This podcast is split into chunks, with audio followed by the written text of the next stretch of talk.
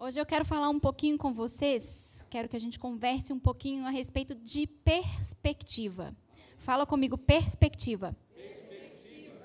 Que tipo de perspectiva você tem sobre a sua vida? Que tipo de perspectiva você tem a respeito das tribulações quando ela vem, quando elas vêm? Que tipo de perspectiva ou, e até mesmo postura você tem no seu dia a dia, no seu trabalho, na sua faculdade, na sua, na sua escola? A nossa perspectiva vai falar muito a respeito de quem nós somos e daquilo que nós acreditamos. Então a gente tem que se certificar que nós estamos alinhados. Amém? Que aquilo que a gente crê esteja alinhado com aquilo que a gente fala, que aquilo que a gente fala esteja alinhado com aquilo que a gente faz, para que dessa forma sejamos verdadeiros testemunhos de Jesus aqui na terra. Amém? Então, por favor, abra comigo a sua Bíblia lá em Atos. Atos Vamos ver onde nós vamos começar. Pode ser Atos 28. A gente não vai ler tudo, mas eu quero que vocês possam ter todas as referências aí, caso vocês querem ler depois. Último capítulo do livro de Atos. Quem aqui ama o livro de Atos, gente? É muito maravilhoso, né? Então a gente vê a partir do, do, capítulo 20 de Atos, mais ou menos, aí, do 20 para frente, a gente vê que é narrada a terceira viagem missionária de Paulo. Paulo ele já tinha ido em vários lugares, já tinha espalhado o evangelho em vários lugares. E a partir do, a partir do capítulo 20, a gente vê essa narração dessa história dele indo na terceira viagem missionária dele. Nessa terceira viagem missionária, ele foi avisado várias vezes através de profetas, através dos próprios discípulos que caminhavam ali juntamente com eles, que ele não, eles falavam, Paulo, não vai para Jerusalém. Paulo, por favor, não vai para Jerusalém. Ó, oh, tem treta lá. Não vai para lá. Mas Paulo, guiado pelo Espírito Santo, acreditava que ele tinha algo a fazer ali. Ele vai para Jerusalém. Em Jerusalém, ele é preso. E ele pede para ser julgado como um romano, não é? Então, aqui a gente chega finalmente no capítulo 28, que é essa parte da história que Paulo, ele é levado até a Roma para ser julgado em Roma, porque foi assim a solicitação dele, ele queria ser julgado como romano. Só que o engraçado, a gente vê no começo do capítulo 28, que até mesmo a gente, nada na vida de Paulo não era intencional. Tudo que ele fazia era intencional. E, e, e, a nossa postura começa a partir daí, tá bom? Tudo que a gente faz na nossa vida precisa ser de forma intencional. Então a gente vê que Paulo, até mesmo a caminho de Roma, o que, que acontece? O navio quebra, naufraga, e eles acabam parando num, numa ilha, e nessa ilha ele fica lá boiando, esperando o próximo navio? Não, ele aproveita para ministrar, ele ora pelos doentes, muitas pessoas são restauradas através da vida dele. Então, atra mesmo através de um naufrago, Paulo estava lá tirando proveito de toda a, toda a situação para trazer honra e glória ao nome de Jesus. Então, a gente vê que Paulo, em todo momento da vida dele, não importa que tipo de situação que ele se encontra, ele vai encontrar razão e motivo para apontar aquele momento para Cristo. Sempre. Então, depois, eles finalmente conseguiram outro navio e chegaram, finalmente, a Roma, ao destino de Paulo, onde ele ficaria preso pelos próximos anos. A gente vê que a Paulo foi concedido um tipo de prisão diferente dos outros prisioneiros. Então, eles chegaram lá em Roma, os prisioneiros foram levados para o forte onde eles ficavam presos, e a Paulo foi concedido uma, um tipo de prisão domiciliar. Até porque, né, gente, cá entre nós, Paulo estava ali junto com assassinos. O que, que, que Paulo tinha feito? Né? Nada. Então, a ele foi concedido esse tipo de prisão especial. Só que tinha um porém. Ele ficaria preso, ele ficaria, ele não poderia sair dessa casa onde ele estava, mas ele teria que estar acompanhado 24 horas por dia por um soldado. Ou seja, ele era ele podia receber pessoas na casa dele, mas ele não podia sair em hipótese alguma. Então ficava ali a guarda real guardando Paulo. E um soldado era acorrentado a ele. Então, ele ficava lá, quietinho, bonitinho, podia fazer o que estava no coração dele, que era orar e pregar, Mas um soldado preso a ele o tempo inteiro 24 horas. Agora você imagina o cenário de uma pessoa, viaja comigo aqui. Uma pessoa que não tinha feito nada para estar naquela situação. Uma pessoa que estava presa, mesmo que seja uma prisão um pouco diferente da convencional, ele estava preso, ele não podia sair, ele não tinha liberdade dele de sair de casa e fazer o que ele quisesse fora. Ele estava preso, acorrentado a um soldado 24 horas por dia. Que tipo de perspectiva ou que tipo de ótica a gente espera de uma pessoa assim no mundo de hoje? Poxa vida. Deus, eu não fiz nada para merecer estar aqui. Eu falei do Senhor aonde eu fui, eu preguei o evangelho e olha onde o evangelho me trouxe. Estou preso agora. Deus, você não está vendo? Senhor, poxa vida, eu merecia estar num lugar melhor do que esse aqui, eu estou preso. A gente poderia esperar de Paulo uma, um discurso vitimista, a gente poderia esperar de Paulo um discurso de autodepreciação, porque é isso que a gente faz, né, muitas vezes. Mas olha qual, é o, olha qual é o discurso dele. Vamos ver. Ele escreveu Filipenses quando ele estava nessa prisão. Abre aí.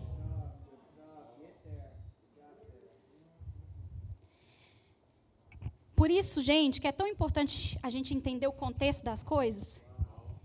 Porque quando a gente lê Filipenses, a gente já acha maravilhoso, né? Agora, em que contexto Paulo estava quando ele escreveu isso aqui? Ele não estava de boa, viajando, uau, voando ministerialmente, pregando o evangelho. Não. Vamos ver o que, que ele escreveu? Vamos ver o que, que ele falou? Vai lá em Filipenses, no capítulo 1, versículo 12. Paulo preso, acorrentado, tá? Tá falando assim.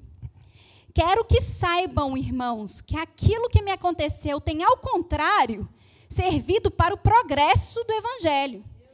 Como como resultado, tornou-se evidente a toda a guarda do palácio e a todos os aos demais que estão na prisão por causa de Cristo.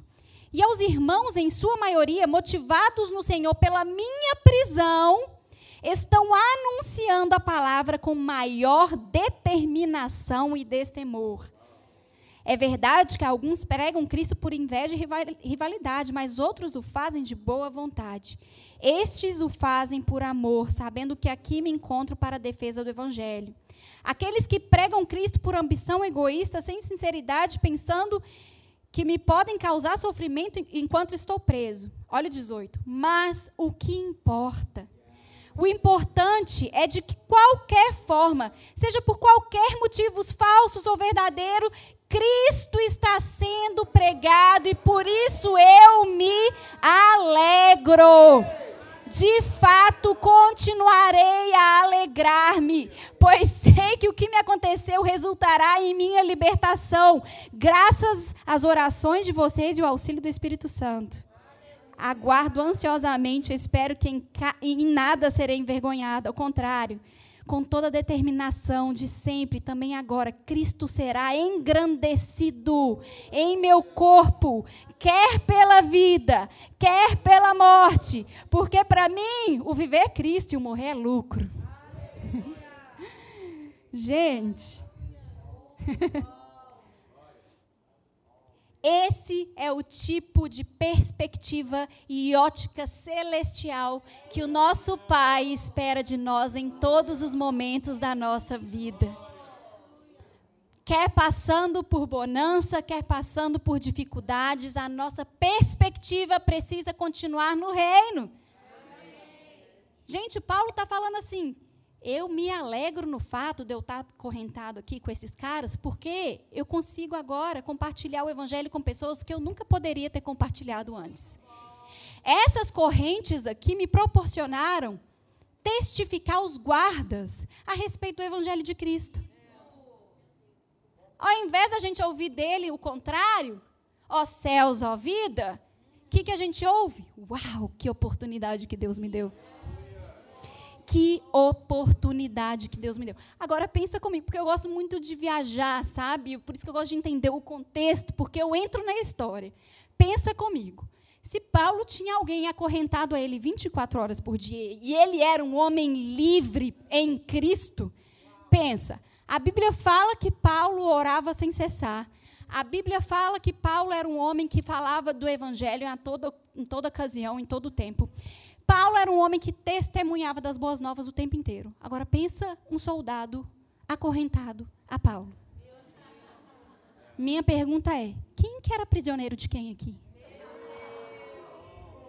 Quem estava acorrentado a quem? Porque, peraí, Paulo ia orar, vem soldado. O soldado estava ali também. Paulo recebia pessoas lá o tempo inteiro e pregava o evangelho o dia inteiro e o soldado estava lá sentado ouvindo também. Paulo era um homem livre em Cristo. Agora, quem não era, era o soldado que estava lá tendo que ouvir tudo aquilo ali o dia inteiro. E a minha pergunta, gente, para você, porque a gente sempre tem que tentar, isso é maravilhoso, mas a gente sempre tentar, tem que tentar aplicar nas nossas vidas, né? Eu imagino que existem muitas pessoas que estão acorrentadas aos nossos destinos, que talvez não é muito a nossa escolha. Exemplo, com quem a gente trabalha, né? Na faculdade, quem senta lá do nosso lado. Tem muitas pessoas que estão inseridas no nosso destino que às vezes a gente não tem muita escolha, elas estão ali. Mas minha pergunta é: o que elas têm ouvido de você? Será que elas podem testificar qual que é a sua visão política? Qual que é, ah, porque se você é preconceituoso ou não? Qual é a sua visão religiosa? Será que eles vão conseguir falar isso? Ou será que eles vão falar assim: "Uau! Viver para Jesus deve ser uma aventura incrível, porque aquele cara vive uma vida tão entusiasmada que não importa o que aconteça, ele está sempre entusiasmado com a vida com Cristo. Eu não sei você, mas a visão que eu tenho quando eu leio isso é que Paulo era um cara entusiasmado, ele era empolgado com o fato de viver as aventuras dele com Jesus. Será que as pessoas realmente estão pegando a vibe da gente de que, tipo, uau, é uma aventura mesmo viver com Jesus? Ou, nossa, ser crente é só perrengue, hein? Eu não quero saber de ser crente, não. Gente, eu não sei, mas eu conheço tanta gente que toda vez que eu vou conversar, parece que é só perrengue. E é ok, eu sei que a gente passa muito perrengue na vida, mas o que, que você está fazendo com seus perrengues? O que você está fazendo com aquilo que Satanás às vezes está jogando no seu caminho? Você está sucumbindo a isso? Ou você está pisando por cima e falando assim: uh, você achou que você ia conseguir me derrotar com isso aqui? Eu vou usar disso aqui para pregar para talvez pessoas que eu nunca imaginei que poderia pregar. Eu vou usar disso aqui para ser um testemunho a respeito da minha vida que talvez vá alcançar pessoas que nem sequer imaginaram que eu estou passando por isso seja um testemunho. Seja como Paulo e não permita que essas coisas te joguem para baixo e te coloquem numa posição de vítima.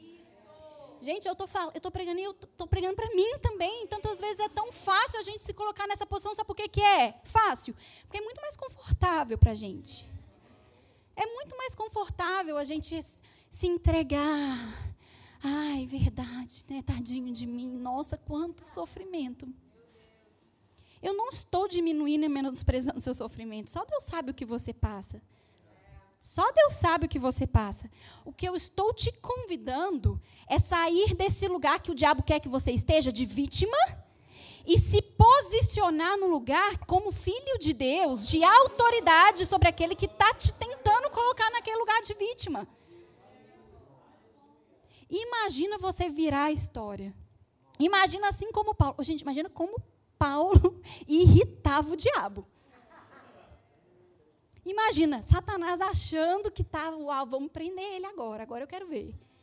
E ele escreve uma carta assim. A gente lê um pedaço da carta de Filipenses, depois lê um pouquinho mais. Tem vários versículos desse tipo aqui. E a gente ainda vai ver um, um outro, que estava é, numa situação um pouquinho pior ainda.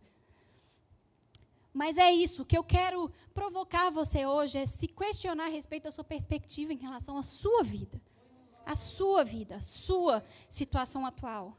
ao seu momento de desespero, ao seu momento de perda, ao seu momento de, de às vezes, passar por, por. Sabe aquela noite escura que às vezes parece que nunca acaba? Qual tem sido a sua postura nesses momentos? Qual tem sido a sua ótica nesses momentos? Muita coisa sai da gente, viu? Em momentos assim. E a gente precisa certificar que aquilo está saindo é realmente testifica com aquilo que a gente crê. Amém? Então, vamos continuar aqui em Atos, no capítulo 28.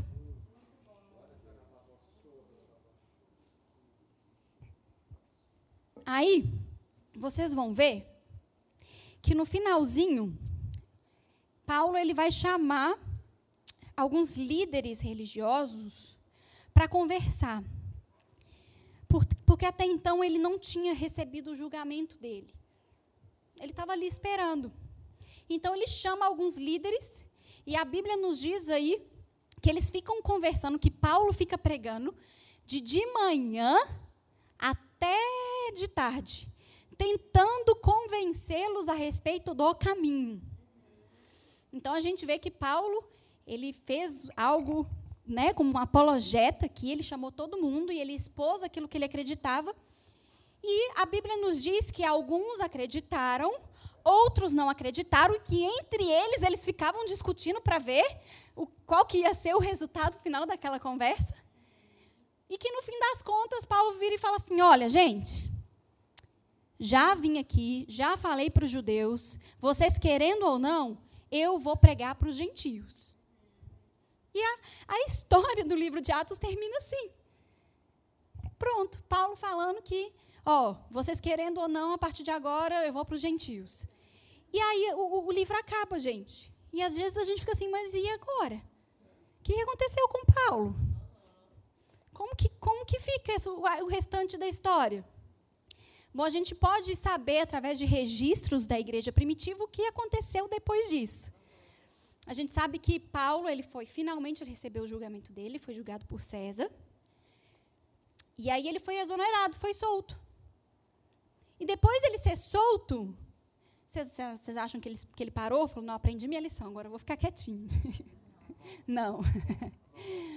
A gente vê que depois dessa, dessa prisão, da primeira prisão dele em Roma, ele ainda foi para a Espanha, implantou um monte de trabalhos e igrejas naquela região. E aí, por volta de 65 depois de Cristo, na época que Nero estava reinando, e Nero tocando terror, né, gente? Vocês sabem acredita, e isso é algo que muitos teólogos acreditam, que Nero teve uma época que ele mandou botar fogo na cidade por pura diversão, porque ele era meio, né? Só que aí isso teve uma repercussão muito ruim para ele. Então ele tinha que achar alguém para culpar. Então ele culpou os cristãos por colocarem fogo em Roma. E aí o que, que aconteceu? começou uma onda violenta de perseguição contra a igreja primitiva, nessa época de Nero. Por causa disso, Nero perseguia os cristãos. Nero odiava os cristãos com toda a sua vida. E aí foi nessa época dessa perseguição que Paulo foi preso de novo em Roma, mas dessa vez pela última vez. A gente vê que essa prisão dele, essa última prisão dele resultou em sua morte. Mas eu quero conversar um pouquinho com vocês da postura dele nesse momento de morte, porque ele sabia o que estava vindo. Ele sabia o que estava chegando no caminho dele. E eu queria que agora você abrisse sua Bíblia comigo lá em 2 Timóteo, por favor.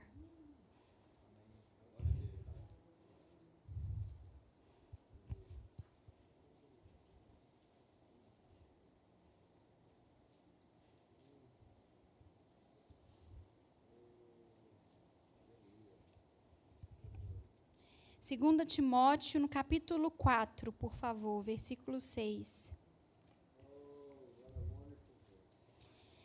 Se você não sabe, mas essa, essa foi a última carta dele, a última carta da vida dele. 4, versículo 6. Olha o que, que diz.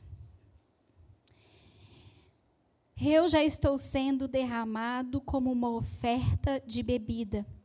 Está próximo o tempo da minha partida. Combati o bom combate, terminei a corrida, guardei a fé. Agora me está reservada a coroa da justiça que o Senhor, justo juiz, me dará naquele dia. E não somente a mim, mas também a todos os que amam a sua vinda alguém que estava próximo à sua morte e já sentia isso. Ele já sentia desde a primeira vez que ele foi preso em Roma. Você viu, a gente viu na carta de Filipenses ele falando: gente, se eu morrer é lucro. Ele já estava pronto, não importava o custo. A missão para ele era mais importante, era mais valiosa do que qualquer outra coisa, até mesmo a vida dele. Então, nós vemos aqui que ele fala assim: está chegando o tempo da minha partida. Em algumas Bíblias fala: está chegando o tempo da minha morte. Mas se a gente estudar no original, essa palavrinha partida significa a palavra análise. Análise mesmo, de vou fazer uma análise, vou sentar com, com um, um, um psicólogo para ele fazer uma análise. Esse é o sentido da palavra. A palavra análise traz para a gente a conotação de uma separação. Então, o que, que ele está querendo dizer é o seguinte: gente, não preocupa, não. Vocês acham que eu vou morrer? Calma. Eu só vou deixar esse corpo aqui porque eu estou indo encontrar com o meu Salvador. Eu estou indo finalmente fazer aquilo que eu tanto queria por tanto tempo. Mas vocês não precisam ficar tristes, não, gente é o tempo da minha análise, é da minha separação. Oh, o corpo pode ir, mas o meu espírito continua vivo com ele. Eu não estou morrendo. Estou só passando de nível.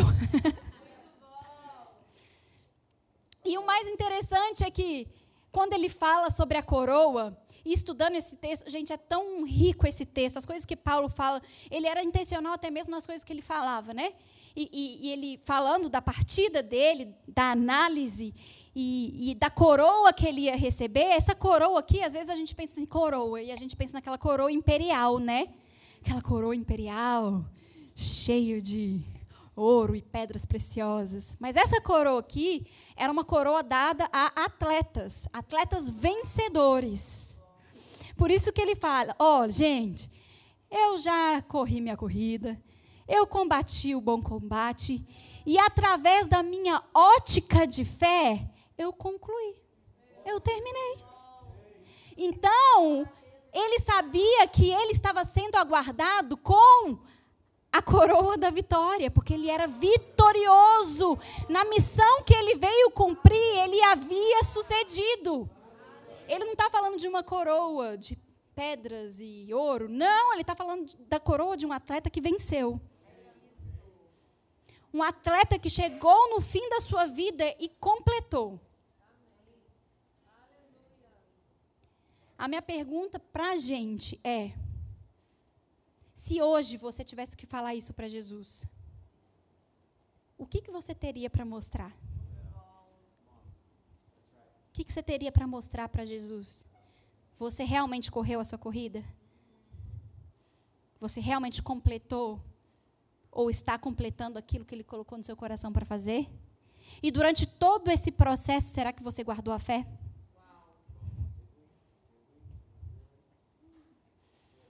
Porque todo mundo vai passar por todo esse processo. Mas será que a gente vai guardar a fé até o fim?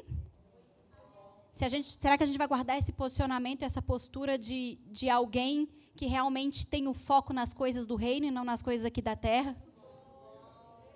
Qual é o seu foco? Qual é a sua ótica?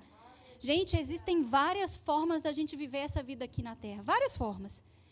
E você viver ela de formas diferentes não significa que você não vai para o céu no fim das contas. Mas existe uma forma qual o Senhor espera que você vive, que você viva. E essa forma é tendo a ótica que ele tem, olhando através dos olhos dele. Gente, olhar através dos olhos dele nos ajuda Porque às vezes é tão subjetivo quando a gente fala isso, né? Ótica do reino, olhar através das lentes dele. Blá, blá. Vamos trazer aqui para nossa aplicação diária. Sabe o que é ter uma ótica do reino? É você não se ofender quando alguém chega na igreja e às vezes não te cumprimenta. Isso é ter uma ótica do reino, é pensar assim, poxa, às vezes é, a pastora chegou tão rápido, tadinha, às vezes ela tem tanta coisa na cabeça dela, que ela passou por mim, ela nem sequer percebeu que eu estava aqui. Ao invés de, nossa, você viu a pastora? Passou por mim e nem deu um oi? Quem tem ótica do reino não fala assim. Quem tem ótica do reino olha para o outro com um olhar de misericórdia. Quem tem ótica do reino olha para o outro sempre esperando o melhor. Quem tem ótica do reino, digamos que não tem muita paciência para essa coisa de ofensa, sabe? Não perde tempo com mimimi, porque o olho está lá em cima, ó, ó, ó não tem tempo para perder com essas. Não estou falando que isso é uma desculpa para a gente ser rude com as pessoas, não, tá? É porque muitas vezes acontece isso dentro da igreja. Muitas vezes acontece de haver desentendimentos. Muitas vezes acontece de mal entendido. Uma pessoa fala uma coisa, a outra entende outra coisa. Mas, geralmente, isso acontece quando tem ofensa no meio. Porque se eu falo com uma pessoa que é livre de ofensa, assim, Pastora Jéssica, será que você pode pegar um copo de água para mim, por favor? Ela falou, ai, claro. Uma pessoa com coração ofendido talvez pensaria assim, hum, olha só, já chegou, nem é daqui, e acha que pode ficar pedindo as coisas. Você entende que muito dos mal entendidos que a gente vive no nosso, na nossa comunidade de fé, acontece porque tem a ofensa, tem a ótica da ofensa. Sem a ótica da ofensa, as coisas são tão mais práticas, gente. Aí eu não tenho paciência. Eu sou uma pessoa prática. E eu sinto que a ofensa complica tudo. Porque nunca é o que é.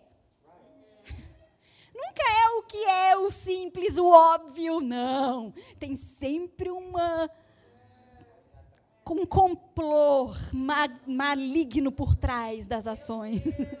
Misericórdia, gente, ninguém tem tempo para viver assim, não. Vamos, ó. Como Paulo subiu de nível, vamos subir de nível também. A gente não tem tempo para perder com essas coisas, não, gente. No nosso trabalho, mesma coisa. Se o seu chefe te deu uma tarefa para fazer e muitas vezes não era aquilo muito que você queria fazer, sua postura podia ser, af, ele não vê todo o meu potencial, né? Nossa, eu poderia estar fazendo coisas tão maiores. oh, exatamente, é um perigo. você já pensou que talvez você está sendo treinado e lapidado para fazer algo que você vai se levantar como um gran, uma grande testemunha no reino, dentro daquilo. Talvez Deus vai cuidar, lapidar o seu orgulho, porque Ele precisa te elevar. E quando Ele te elevar, você não vai poder ter aquele resquício de orgulho mais. Então Ele trabalha isso com você lá no seu trabalho. Para que quando Ele tiver que te colocar onde Ele precisa te colocar, não vai ter problema mais, entendeu? A ótica do reino vai olhar para isso e vai falar assim: uh, Jesus está me treinando para alguma coisa. Uau, o meu caráter está sendo lapidado. Eu poderia sim fazer coisas maiores do que eu estou fazendo, mas sabe de uma coisa? Se eu tenho que fazer isso, eu vou fazer o melhor que eu posso. Porque Jesus está me ensinando alguma coisa.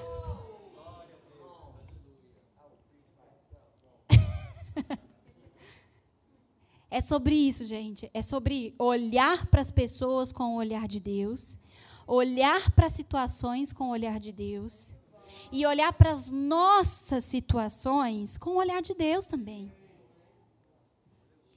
Sabe, e eu, e eu sinto isso, e desculpa estar insistindo tanto isso, e eu, e eu acredito que eu posso falar disso porque eu me coloquei nessa situação tantas vezes. Mas eu sinto que Satanás, às vezes, faz uma festa nas nossas vidas, porque ele traz alguma situação, quase que esperando já qual vai ser a nossa postura de volta, né, de um cristão, de um verdadeiro filho de Deus, mas a gente, às vezes, entrega tão fácil as coisas para ele. Às vezes a gente se entrega tanto, e, e, e eu me vi nessa situação tantas vezes, de tipo assim, ah, quer saber? Não vou ler tanto a Bíblia mais, porque nem deixa eu curtir essa vibe deprê aqui um pouquinho. Ai, nossa, mas as pessoas não têm noção do quanto é difícil que eu estou passando. Eu sei a resposta. A resposta para resolver isso, o remedinho a gente tem, a gente sabe. Mas deixa eu curtir mais um pouquinho esse momento. Sim. quanto tempo você precisa mais para atrasar aquilo que Deus tem para fazer na sua vida? Quanto tempo você vai perder com coisas que você não precisa perder seu tempo, porque você já tem a resposta do que você precisa fazer, e muitas vezes por preguiça espiritual, ou até mesmo por achar que aquele sofrimento é maior do que você mesmo, você se entrega completamente a Satanás.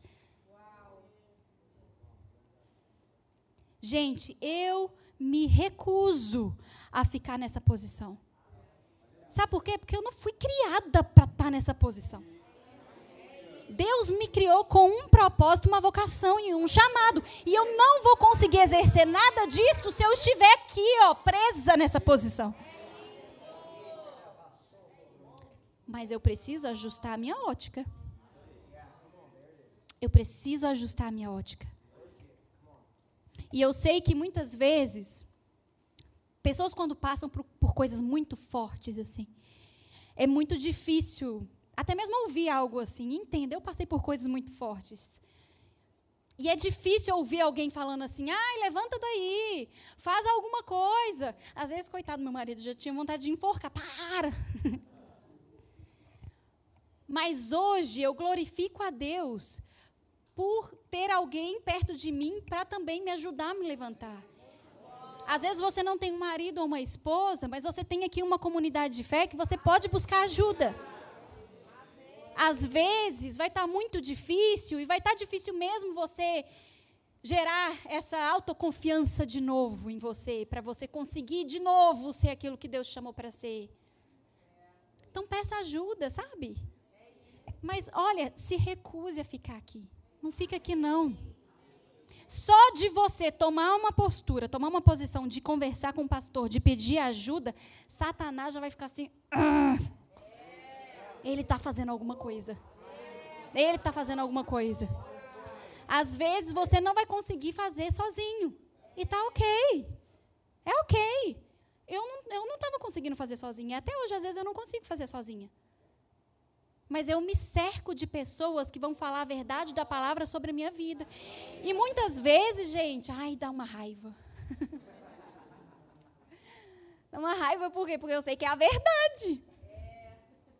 Eu sei que é a verdade.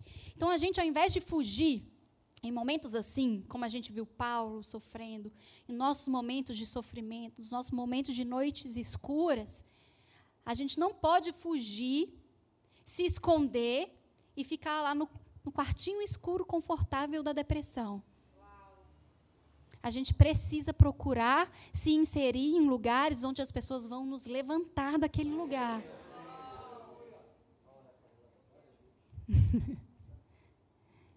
Porque eu sei, eu por experiência própria, olha, pastora, 10 anos no ministério, meu Deus. Por experiência própria, muitas vezes eu não conseguia ler minha Bíblia. Eu não conseguia orar sozinha. Eu não, parece que eu não tinha força, gente. Tava difícil, tava pesado, tava sofrido. Uma coisa é eu falar assim, não, vou ficar aqui, é assim que vai ser, pronto, acabou. Outra coisa é eu fazer alguma coisa. Não significa que alguma coisa eu vou ter que fazer sozinha. Mas o que você vai ter que fazer sozinha é abrir a sua boquinha e pedir ajuda. Você não precisa se entregar. Assim como Paulo não se entregou, Assim como eu não tenho me entregado. Todos os dias é uma caminhada de fé que eu estou vencendo. Nós não precisamos nos entregar. Porque, mais uma vez, a vida com Jesus é uma grande aventura, gente. É cheio de. Como é que fala? Excitement. Como é que fala? Eu perguntando o Ryan como é é. Cheio de animação. Gente, tem coisa mais. Uh, entusiasmante, animada do que viver para Jesus, o Rei dos Reis, aqui na terra. É a maior aventura que a gente poderia viver. Então eu quero te convidar, meu irmão, a você viver essa aventura junto comigo. Sabendo que muitas vezes não vai ser fácil. Sabendo que muitas vezes a gente vai querer para o cantinho do, do vitimismo, mas sabendo, mas sabendo também que a gente faz parte de uma comunidade de fé que não deixa a gente sozinho quando a gente precisa. E eu sei que o mês de setembro é um, é um mês muito chave para a gente falar sobre esses assuntos, né? De depressão, suicídio. Então, antes de, do setembro chegar, você já pode hoje adquirir a postura certa não estou falando, mais uma vez, não quero diminuir de forma alguma o seu sofrimento, só você sabe o que você passa. Mas eu quero te dizer que existe uma nova forma de olhar para ele. Existe uma nova forma de lidar com ele. E, e, assim, eu sinto muito, porque muitas vezes eu também não gostava de ouvir isso, mas não sou eu que estou inventando essa nova forma. Ela está aqui, ó. E a palavra não mente. Ela não mente. Então, eu tenho certeza que aqui nessa igreja você faz parte de uma comunidade. E você está seguro, tá? Eu sinto de falar isso. Você está seguro aqui. Se você precisa sentar com algum pastor e falar de coisas que às vezes. Nossa, mas é muito, muito sério. Não, pastoras, mas você não sabe. Eu já até tentei contra a minha própria vida. Gente, aqui é o lugar para isso, tá? É um lugar para você se abrir, é um lugar para você colocar para fora o que você está passando. Aqui nós temos pessoas sérias que vão levar a sério a sua dor, o seu problema e querem te ajudar. Tá bom? Lógico, a gente sabe que existem os profissionais da área da saúde que estão aí também para nos auxiliar, mas como nós estamos na igreja, estamos falando da igreja, então nós vamos falar dos pastores. Tá?